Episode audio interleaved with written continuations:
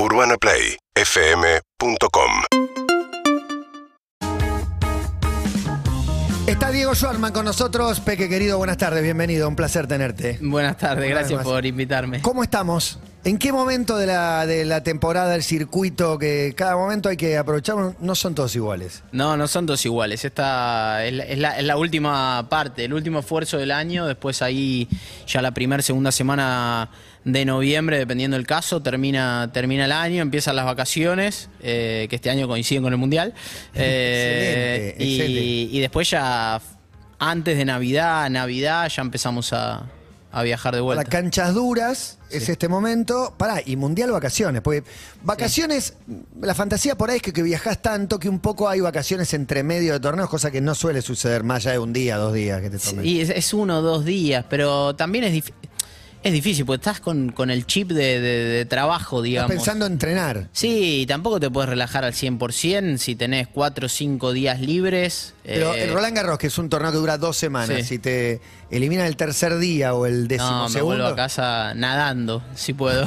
te escapás. Y pasa que nosotros, eh, al, al estar tan lejos de lo que es el circuito en el año, pasamos mucho tiempo viajando y llega un momento que se hace demasiado necesario el hecho de volver, de, de poder tener la- las boludeces que cada uno tiene en, en su casa, de compartir con amigos y a veces querés salir corriendo. Mismo tu entorno a veces no lo entiende, de que te conoce de, de mis viejos, ponele, Tus de que nací. "Quedémonos tres días". Claro, quédate dos días disfrutando. Ahí le digo, estás loco. Cuando Lo- termine la carrera, Lo vamos primero que aparezca, nos vamos, sí, cuando termine, sí. Lo mismo pasa en las vacaciones, me cuesta un poco cuando termina el año decir, bueno, agarro un avión y me voy a una playa, me voy a una montaña, me 15 voy... días quieto no te quedás. No, aparte quiero, quiero estar, quiero estar en mi casa. Eh, a veces eh, se está, se está muy poco y cuando tenés la capacidad de hacer un esfuerzo un poquito mayor, volvés menos, porque es lo mejor, digamos, entre comillas, para, para tu carrera profesional. ¿Y, y van cambiando los objetivos a medida que vas cumpliendo años? Digo, los- Sí. sobre todo cuando arrancás el Ah, año. Y tenés 30, que es una edad que. Claro. Sí, yo estoy en esa te cae, etapa. Una ficha te cae. Yo estoy en esa etapa. Fue un año, fue un año en el que,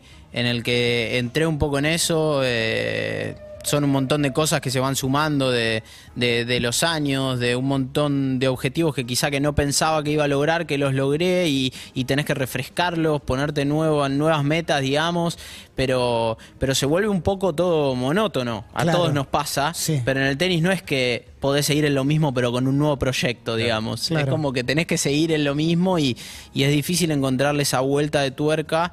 Eh, para ser sudamericano, tener que hacer ese esfuerzo de viajar mucho, eh, la forma de, de jugar y, y- y de administrar mi juego que tengo yo, que necesito de, de todo mi cuerpo. Claro. Entonces, eh, este año por ese lado me, me costó, me costó un poco más encontrar esas motivaciones que, que te hacen disfrutar mucho del día a día. Me interesa mucho saber cómo administras esto de los logros, que está buenísimo.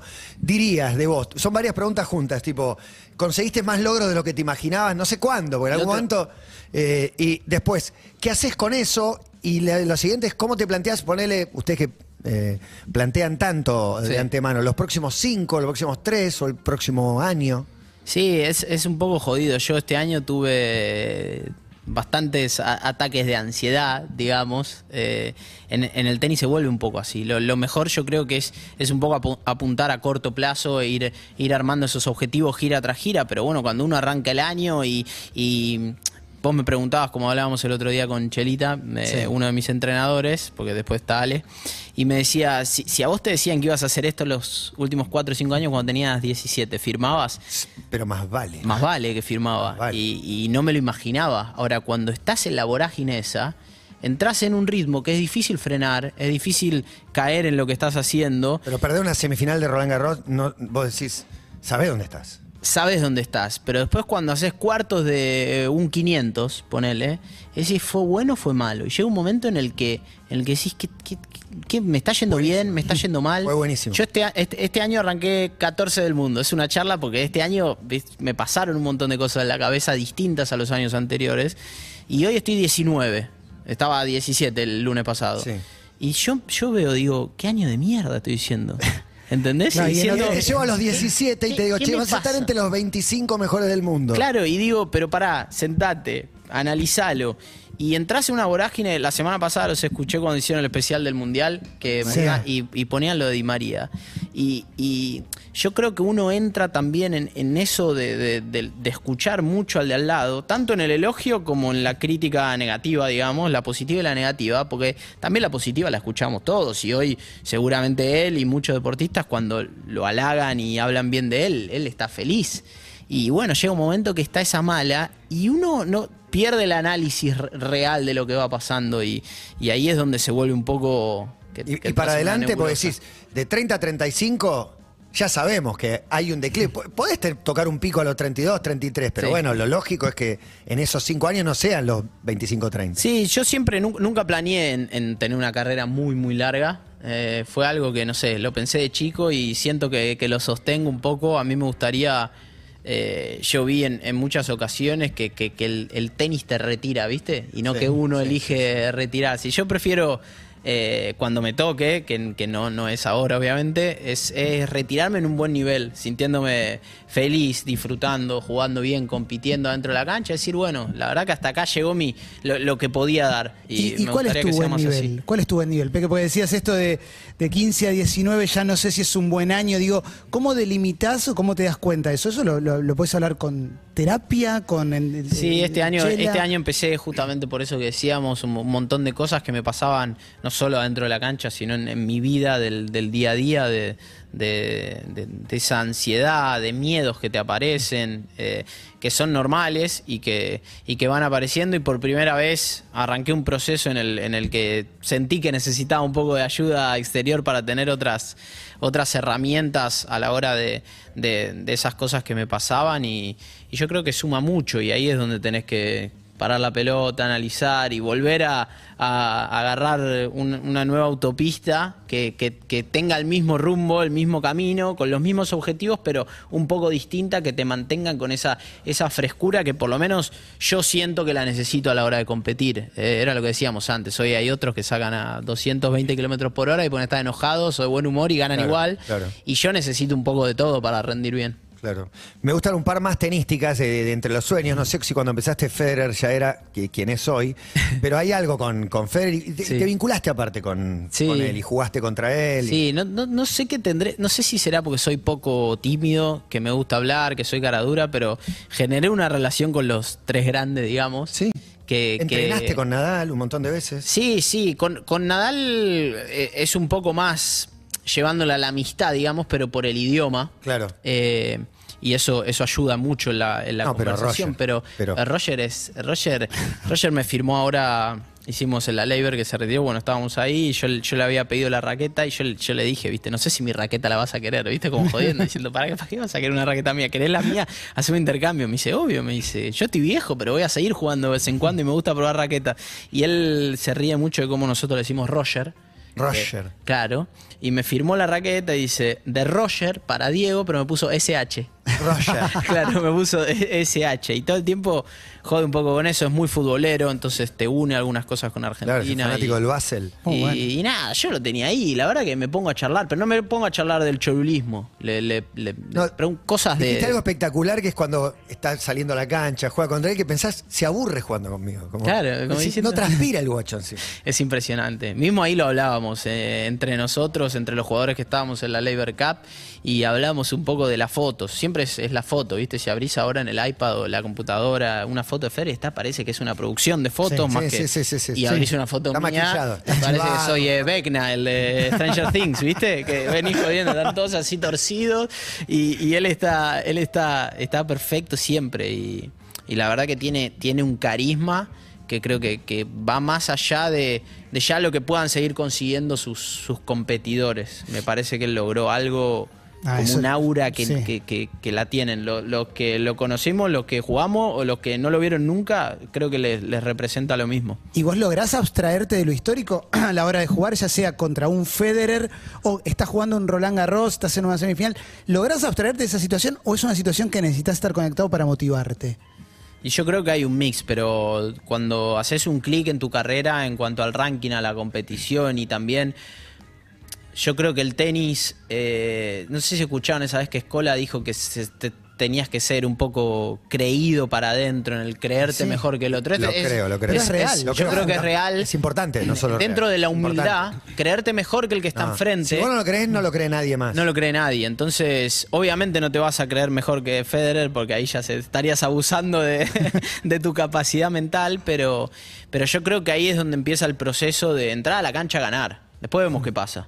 Pero entrar a la cancha a plantear un partido y a ganar y no a, a ser parte de un show, Claro. digamos. Creo que ahí es donde empezás a hacer un clic al partido siguiente de enfrentarte no al mejor de todos los tiempos, al 40, 30 del mundo y decir, che, pará, eh, o sea, soy mejor, eh, voy a ganar. Y creo que eso te va llevando a una seguridad que, que en el tenis eh, es, eh, es muy importante, creo que en cualquier deporte Le- le individual. ganaste, ¿Le ganaste a, a Nadal? ¿Le ganaste? A Rafa sí, eh, con Federer jugué cinco, cuatro o cinco veces, pero no, tuve una muy cerca en Estambul, que perdí 7-5 en el tercero, una semifinal, pero iba, iba a quiebra arriba en el tercero, estuve al lado. ¿Y no le? Y, y no le estuve cerca varias veces, pero no, también, pero jugamos mil veces. Me tienen, me, te tienen de hijo, pero ahí, ahí Estamos hablando sí, de. no, no le ganás nunca. Están discutiendo si son los tres mejores de la historia o no, ¿viste? Es demasiado. Sí, pero por suerte nunca. Siempre competí muy bien, digamos. Claro. Eh, está bien, al final se llevan la pelota a ellos, como cuando sos chiquito que el Claro, ganador claro, se lleva las pelotas, pero,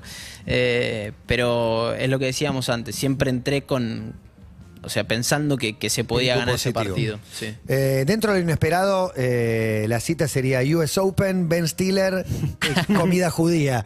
O- o- Es, casi vegano Ben Stiller, ¿eh? Pero te llevó al lugar. Nueva York es un lugar con, con mucha oferta gastronómica y Sí. calculo que judía también. No sé Eh, si te sí, llevó a lugares. sí, sí, sí. Y Mucha- a mí claro. me encanta la comida Medio Oriente, me, me encanta Sí, cómo no. eh, experimentar por el mundo esa comida y dentro de la monotonía de lo que tenemos que comer me, me gusta. ¿Se te acercó él primero? O, Fue, bueno, por medio de Nadal. Por medio Ah. de Nadal. Yo- nosotros nos lo cruzamos una vez haciendo credenciales ahí en el US Open, él iba a hacerse su credencial y bueno, le pedimos una foto. Vos le pediste foto. Sí, A ver, esa fue la primera vez. Que a él ya Muy le tira. bueno. Ya el apellido tuyo Y- le tira. Y, bueno, él se ve que le gustaba el tenis y no fue como que dijo, bueno, es un fanático que se acerca. Entonces nos preguntó un par de cosas, nosotros le preguntamos un par y ahí quedó. Yo Vos con ese, Euge, con tu novia. Estábamos, no, eh, ahí todavía no sé, fue hace como cuatro años eso, cinco años. Ok, yo vos- estaba con Chelita. Sí. Eh, los dos le pedimos la foto, qué sé yo, nos quedamos charlando y ese torneo yo termino haciendo cuarto de final y, y pierdo con Nadal. Y en cuarto de final, él, él va siempre a ver a Rafa, normalmente. Después se hizo amigos de, de otros jugadores también, pero normalmente va a ver a Rafa. Y estaba en el palco de él y cuando termina, se ve que alguien del equipo de Nadal le pasa mi número y me escribió. Diciéndome, te- estuve en el partido, te Teléfono felicito, no no sé qué. registrado. Un WhatsApp te dice, Así, hola, soy literal. Ben Stiller. Eso, eso me pasó, Ay, me me- pasó dos veces, el, el teléfono no registrado, que, que en una lagrimié, en esta Ben Stiller era mucho más chorismo. Una fue con el Diego, que un, un mensaje que me llegó de un número desconocido, un audio del Diego era. Audio, directo. Ah, Porque hay que siempre escuchar. audio. Te llega un teléfono desconocido y audio no lo escuchás normalmente. ¿Qué es? No lo escuchás. él tenía la foto del nieto, me parece. Entonces decís, ¿qué es? No reconoces al toque la foto. ¿Y quién te bueno, dijo escuchalo o te puso abajo? No, soy yo le Diego"? puse play, siempre le pones play de, de, Sí. de De curioso. ansioso también. el truco es mandárselo a otra persona para que lo Claro. Y era el Diego. abierto. Y bueno, esta fue otra. Entré a la foto y era Ben Stiller. Y dije, ¿es Ben Stiller o no? Será alguno que estaba fanático de una película de Ben claro. Y Muy bueno. al final era, bueno, ahí empezamos a formar una relación que hablamos de vez en cuando y siempre que fuimos al US Open nos cruzábamos. Y después él se volvió más fanático del tenis. Fue a Indian Wells este año, nos juntamos a comer con la mujer y todo mi equipo. Eh, Y para, ¿y tu novia se acostumbró a estas cosas o la flashea en colores? Vamos a comer con Bertil. no, somos fanáticos. De hecho, pudo, pudo estar también la hermana de Euge que vive en Nueva York en varias cenas, en varios Ah, momentos muy- y todo. Todo fanático. Terminás, pasa que también pasa eso. Terminás charlando con una persona. Es una que persona. A, los, ah, claro, a los 20 minutos te das cuenta, decís, pero pará, estás hablando y después te das cuenta. Estaba hablando con, con Ben Stiller y la gente en el mundo delira. Con Ben Stiller. No, no, delira. A mí me pasó con poco de más por, subir por una Ben foto. que por cualquier otro. Sí, pero aparte lo ves ahí mismo en el lugar y quizás no tomás dimensión porque es de otro país. Claro. Pero la gente se vuelve loca. Y, y la, la verdad que el flaco es un genio. Él vive en las afueras de Nueva York, tiene una cancha en la casa. Y este año íbamos a ir unos días, justo él, él también vive en Hawái. Entonces, eh, sí, Qué sí, fenómeno. no estaba y si no iba a ir ahí unos días antes del US Open. Y para esto tiene que ver más con, bueno. con temáticas que, que se suele hablar fuera de aire, pero comes con Ben Stiller, que yo, no pinta la de- no, no empezás a pensar, y como me retire, quizás puedo poner un, no sé, un, Un café bar. especialidad con Ben Stiller, digo, no pensás esas cosas. Yo ya después se te empiezan, sí, empezás a delirar un poco, sí, empezás a irte para, para cualquier lado, empezás a decir, bueno, quiero que esta, esta amistad quiero tenerlo un poco más cerca, de alguna manera. Pero, pero no, yo también, por más que sea tenga ese cholulismo, que casi siempre me dispara más para el fútbol, a Claro. mí particularmente, eh, trato de ser, trato de ser respetuoso un poco de, Ay, vos de- sos de no, irme, no irme de la Sí, vos sos Diego Schwarman y como contaban el otro día de, de Pipa Padre, ¿no? ¿La contaste vos? Pipa Padre o quién? quién Ah, fue? sí, que Pipa Padre a, a Gonzalo Ibemba al Real Madrid.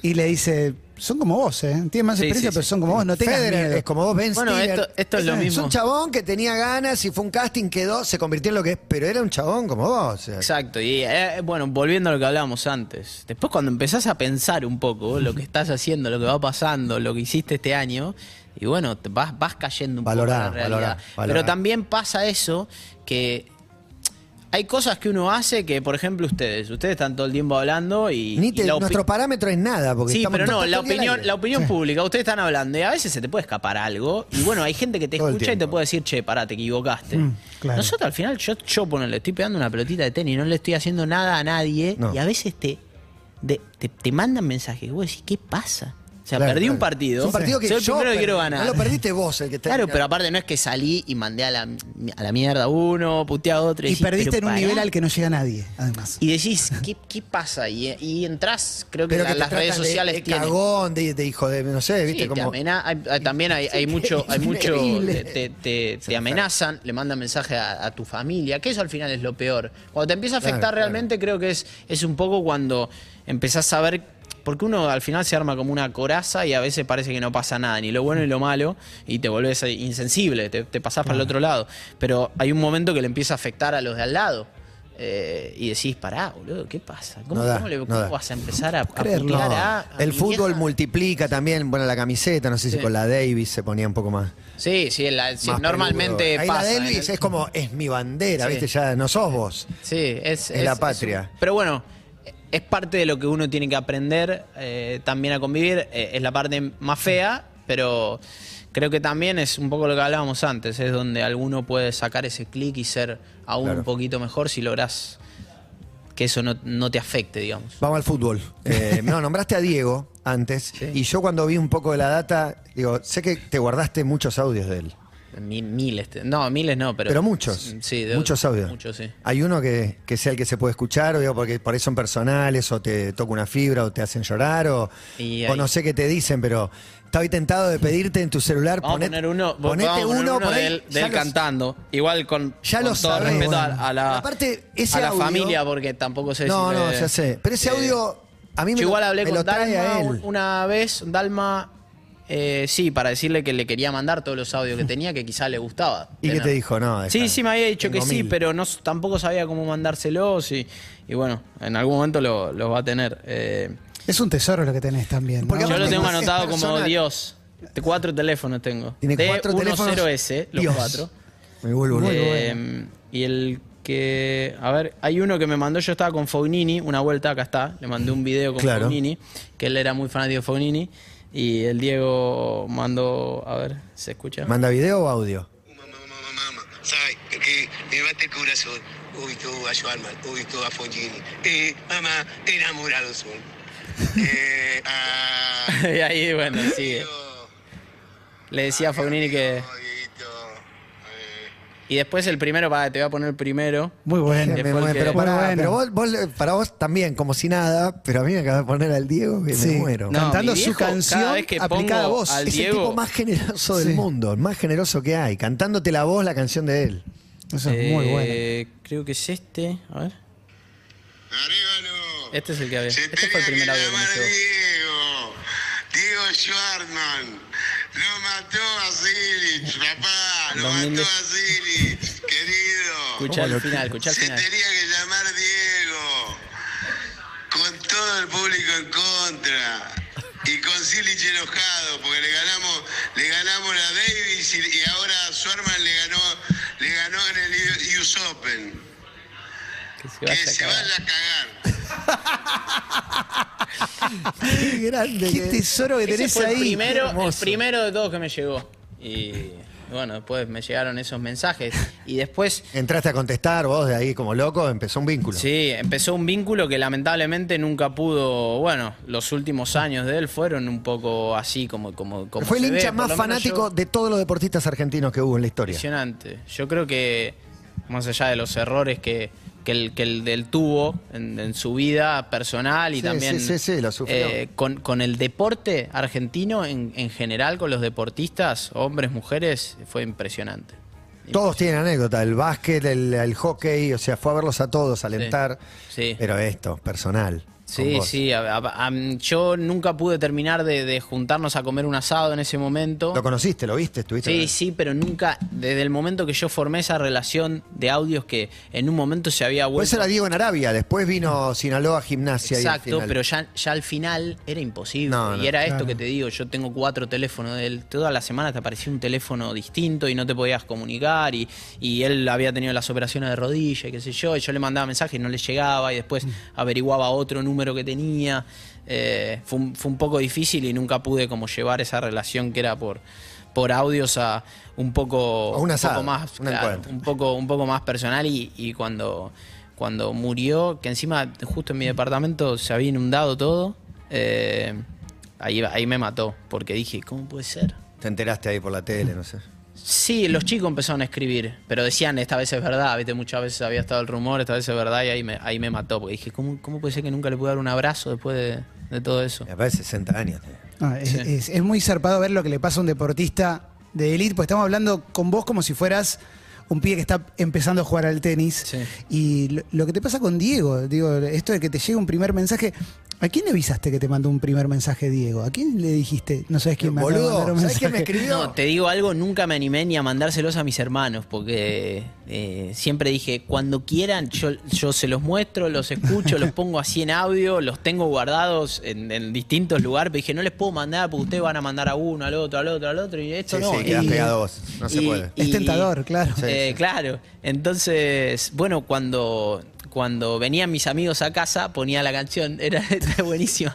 Ponía la de la, la, la, la, la, y cada 20 segundos, ahí está la canción, le, le, le metí un audio del Diego a mis amigos, mis amigos se volvían locos. Media horita en la previa de un asado con este, esta canción y tirando Juro, audios. juro que era así, Es era un así, planazo. era así. Bueno, y de la mano de unos partidos de play con Paulo Dybala, un día llegó Messi.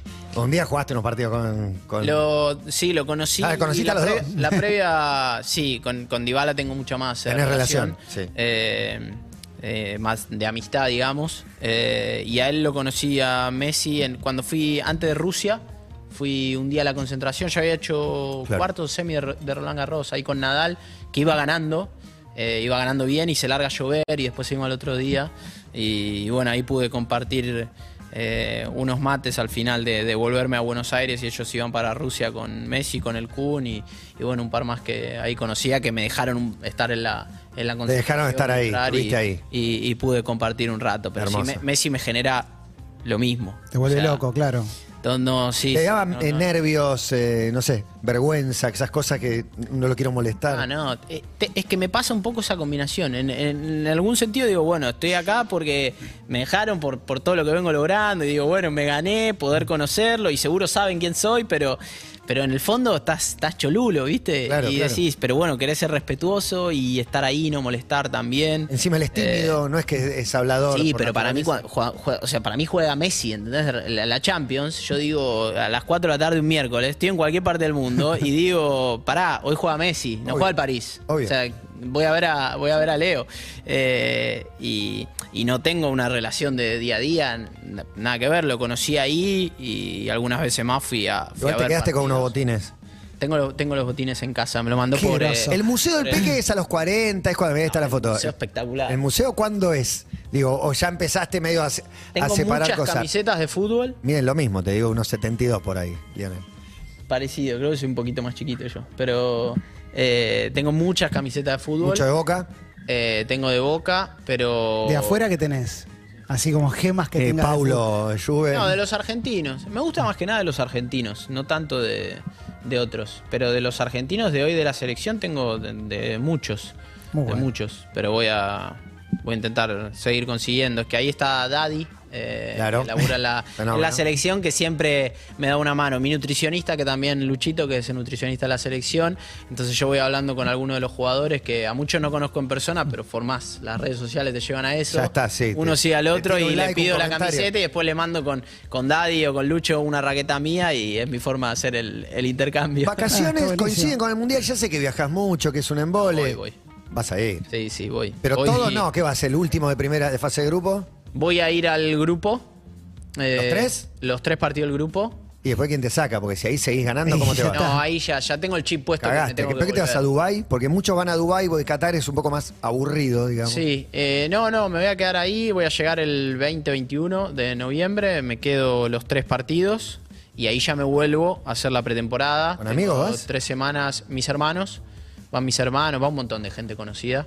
Eh, como, ¿Va Colo? va a ser una- sí, va el Colo. Gente de viaje que Eh, lo el vuelve Colo, loco. sí. Mi mujer lo vuelve loco. El Colo sí lleva mucha gente Así para como allá. esa gente de viaje es ideal.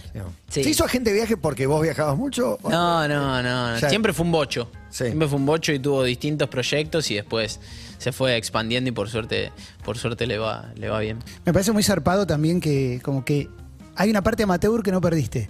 Y que se ve en todo esto, ¿no? Como Sí, que digo, seguís siendo Por un eso me duele fan. mucho, me duele mucho esa- esas críticas que leo, no solo a mí, a otros, Hmm. eh, porque a mí es lo que te digo, formás una, porque digo, no se me va ese amateurismo del fanatismo Ni de yo ver otros deportes y digo, hay que ponerse a, a insultar así a alguien en- a través de un teléfono y, y esa es la parte del amateurismo que, que sí, no, creo que no la voy a perder nunca. Pero eso lo- me parece que es lo más Es lo lindo mejor, es lo mejor, para es lo mejor que la te puede carrera, pasar. claro. Sí. Claro, y la mentalidad, porque eh, recién mencionamos la altura con Messi, por ejemplo. Digo, Yo soy, yo soy de los petizos. Eh, ¿Qué onda? ¿Te decían no vas a llegar? Digo, por la altura, digo, uno imagina que el tenista tiene que ser más grandote, por lo menos lo que, lo que piensa. Digo, ese obstáculo, ¿era difícil de superar con la mentalidad de un pibito, de un adolescente? Sí, sí, me, me lo dijeron y yo creo que no se equivocaron tampoco. Eh, llegar, llegué, pero ¿cuántos hay con mi físico? Ninguno. No. Cada vez menos. Eh, cada, vez son más altos, va, no sé. Sí, pero en el top 100 te digo que si encontrás alguno de menos de 1,80, Difícil, es muy difícil. muy difícil. Entonces tampoco se equivocaron. Está bien, fui uno en ¿Y qué un pasó? montón. ¿Qué, y- qué pasó? y- ¿Cómo se explica esto que Eh, conseguiste? Yo creo que primero mi familia eh, cercana y la gente que, que me formó de chico, mis, mis entrenadores, preparadores físicos, los que tuve de chico. ¿El talento es. por- ¿Qué porcentaje es el talento? Yo creo que hay, hay un No, porcentaje. no, sabés jugar, o sea, tenés talento. Pero hay Sí. algo más, hay algo más. Hay mí. mucho, sí, hay mucho más. Hay A mí, me, cosa. a mí me formaron de, de- de una manera que, que, que me hicieron entender, primero, el, el respeto y escuchar mucho a los demás que tenía al lado. Después tuve mucho ojete en el camino de que realmente cada entrenador que tuve en el camino no te puede decir uno que no me haya dejado un montón de cosas. Eh, y no sé si pasa en todos los casos, algunos tienen malas experiencias. Y ese camino me dejó muchas enseñanzas y yo fui siempre muy humilde puertas adentro de, de escuchar y, y yo soy el que voy para adelante y decime qué tengo que hacer. Soy- Sacrificio, soy- constancia siempre. Claro, soy el Eso es 5 del equipo y yo hago caso al que está atrás mío, al, al que está adelante y, y voy para adelante. Y después también lo que decíamos antes, a medida que fueron saliendo las cosas, que quizá no me esperaba, mi convencimiento no fue, che, es una casualidad. No, no, estoy, estoy para esto, estoy para más. Eh, y, y a veces quizás otro, el ajeno, se lo puede tomar como, che, este es medio soberbio. Y no, hay, hay un momento en que tenés que llevar todo por delante, pero combinado con esa humildad de... eh, el jueves a la noche tus amigos salen, no, no, yo a las once y media, 12, muchachos, yo ceno con ustedes, me voy a casa a dormir, mañana hay que entrenar. Y bueno, todo ese esfuerzo que hice durante muchos años, creo que, que lo pude llevar a, a la competencia, pero creo que sin, sin todo el resto, que me fue siempre tironeando un poquito más, no, no, no sé, si, no sé si lo hubiera logrado. Un orgullo absoluto para nosotros tenerte acá en el programa y, para todos verte jugar. Eh, eh, es muy loco, pero ya sabés que está jugando el US Open y sabés que está el país viéndolo de una manera, haciendo, es, es muy loco también, así como alguno bardea, No, no, por eso 99% digo, está haciendo fuerza por vos Sí. en algo individual, personal. Sí, en el- tengo, hermoso tengo eso. mucha suerte en ese Hermoso. sentido que la mayoría son críticas buenas. Termina el partido, Eh, colgás algo y estamos todos poniendo aguante, estuvo espectacular, nos Sí, emocionaste. Sí, y, y la verdad que eso es lo que más feliz eh, te pone en, en algún punto. Mismo cuando vas por la calle o, o- o a medida que fueron pasando los años, te, te van reconociendo más y, y te van también, uno agradeciendo, cómo me divierto, la gente grande, viste, que está en la casa, los abuelos, te dicen, te veo siempre, te sigo, me alegras esto, lo otro, y decís, che, pero pará, yo lo jodo, le digo, porque no me conocés, le digo, porque no, no sabes. y, y después dentro de esa simpleza, creo que es lo, es lo- es lo más lindo que uno puede, puede lograr al final en, en un deporte, más allá de un montón de, de cosas que te van tranquilizando, lo económico y un montón de, de cosas que obviamente que, que son, son también cuando las cosas van yendo bien. Gracias, Peque, por venir. Gracias. No, gracias a ustedes. Un placer. Peque Schwarman pasó por acá. Aplauso espontáneo. Somos Urbana Play 1043. Síguenos en Instagram y Twitter. arroba Urbana Play FM